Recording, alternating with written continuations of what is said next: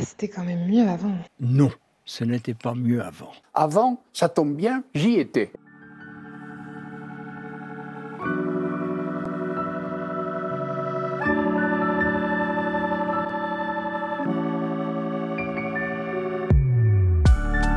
Bonjour, je suis en compagnie de Caroline. Bonjour. Bienvenue dans le podcast À la lumière de l'histoire. Est-ce que vous savez ce qui s'est passé dans ce château Non. On est tous français, alors qu'on parlait souvent des patois un peu différents. Et notre pays, il s'est fait par la langue. Parce qu'à ce moment-là, dans ce château, le roi a décidé que tous ceux qui vivaient dans son royaume devaient parler français. Les mythes ont la vie dure. 1515, Marignan.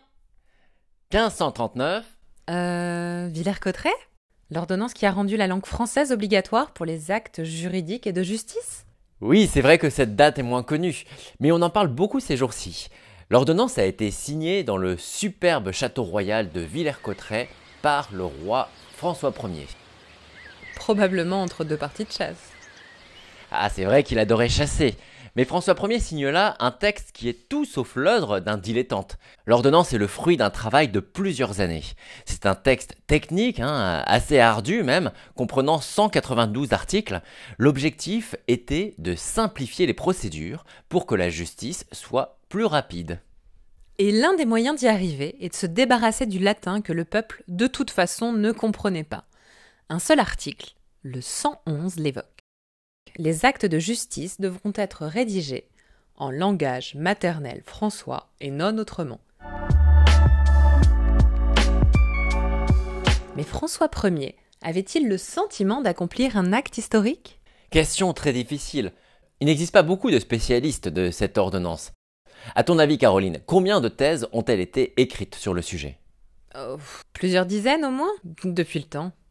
Eh bien, j'ai eu la surprise de découvrir qu'il n'y avait eu qu'une seule thèse écrite spécifiquement sur l'ordonnance de Villers-Cotterêts. Son auteur est un ancien élève de l'école des Chartes et doctorant en droit, Charles Beau. Nous avons eu la chance de le rencontrer. Il nous explique comment ce texte représente un des jalons qui aboutira à rendre le français langue officielle. Est-ce qu'il y a une visée à long terme? Alors c'est la fameuse phrase de Raymond Aron, les hommes font l'histoire mais ils ne voient pas l'histoire qu'ils font. Si on prend du recul, on se rend compte qu'en réalité il y a quand même une continuité. C'est-à-dire que déjà euh, Louis XII euh, avait pu essayer d'imposer les langues vernaculaires devant les tribunaux ou dans les actes notariés. François Ier reprend cette idée et c'est une idée qui n'est pas remise en cause par la suite. Au contraire, c'est une idée qui s'impose jusqu'à ce que, eh bien vraiment, deux siècles plus tard, sous la Révolution française, là, on décide que vraiment le français doit être euh, la langue euh, de la République, la langue des institutions. Ce qui est certain, c'est que François Ier n'avait pas l'ambition d'imposer le français à tous ses sujets. Et pour cause, seule une petite minorité le parlait, les habitants de l'île de France actuelle et les élites cultivées du royaume. À l'époque, les patois et langues régionales ne posaient aucun problème politique. D'ailleurs, la formulation du texte est bien langage maternel françois et non autrement. Cela ne signifie pas forcément que l'acte devait être rédigé en français d'Île-de-France. Cela signifie aussi que toutes les langues maternelles parlées dans le royaume étaient recevables, le picard, le breton, etc. Encore une fois, c'est vraiment le latin qui est dans la ligne de mire de François Ier. À l'époque, Colette Beaune l'a bien montré dans euh, Naissance de la Nation France, les Français sont très fiers de leur richesse linguistique. Ils sont très fiers d'avoir un pays dans lequel il y a de multiples dialectes, de multiples patois, et ils l'assument. Mais tout change à partir de la Révolution française, quand le pouvoir politique cherche cette fois-ci à évincer les langues régionales. On peut même parler de terreur linguistique. Maximilien Robespierre signe un décret qui réprime l'emploi des autres langues que le français. Mais on ne transforme pas les Français en francophones en un simple décret. Et les langues régionales sont restées les langues maternelles pour la majorité des Français pendant longtemps. L'ordonnance de Villers-Cotterêts, un texte royal hein, de l'Ancien Régime, aurait dû bah, disparaître, logiquement. Eh bien, il connaîtra une sorte de résurrection au XIXe siècle. Charles Beau nous l'explique. pourquoi ce texte a survécu à l'Ancien Régime, pourquoi est-ce qu'on en parle encore? C'est parce qu'on a eu besoin eh bien, de garantir l'usage du français devant les juridictions, devant les institutions. Et il n'y avait aucun texte officiel, que ce soit dans les codifications napoléoniennes ou ailleurs, il n'y avait aucun texte de loi qui prévoyait euh, que le français était la langue officielle. Mais la Révolution étant passée par là, on en a changé l'interprétation. On va l'interpréter d'une façon stricte, c'est-à-dire qu'on va considérer que au XIXe siècle, le français est une langue qui doit justement lutter contre les particularismes provinciaux, contre les langues régionales. Euh, on se souvient tous de la France républicaine qui lutte contre les Bretons bretonnants. Euh, donc il y a cette hégémonie du français qu'on cherche à imposer partout face aux langues régionales.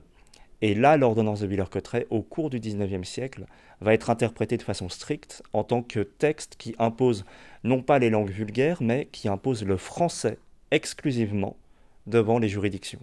On a fait la chasse aux langues régionales, d'abord dans les tribunaux, puis dans les écoles. C'est la scolarisation obligatoire, exclusivement en français, qui va peu à peu faire du français une langue parlée par tout le monde. Il faut attendre l'entre-deux-guerres pour que tous les Français sachent parler français. Ça ne remonte qu'à un siècle finalement, soit quatre siècles après Villers-Cotterêts. Cette ordonnance reste le plus ancien texte juridique encore en vigueur dans notre droit. C'est un symbole et même un mythe, car dès sa signature, il a été loué par les écrivains de la Pléiade qui voulaient donner à la langue française ses lettres de noblesse. Et ce mythe se poursuit, puisque le grand chantier présidentiel lui a été dédié. Georges Pompidou a laissé le Centre d'art contemporain, le centre du même nom, Jacques Chirac le Musée des Arts Premiers, et Emmanuel Macron laissera ce château de Villers-Cotterêts entièrement rénové, où l'on a installé la Cité internationale de la langue française.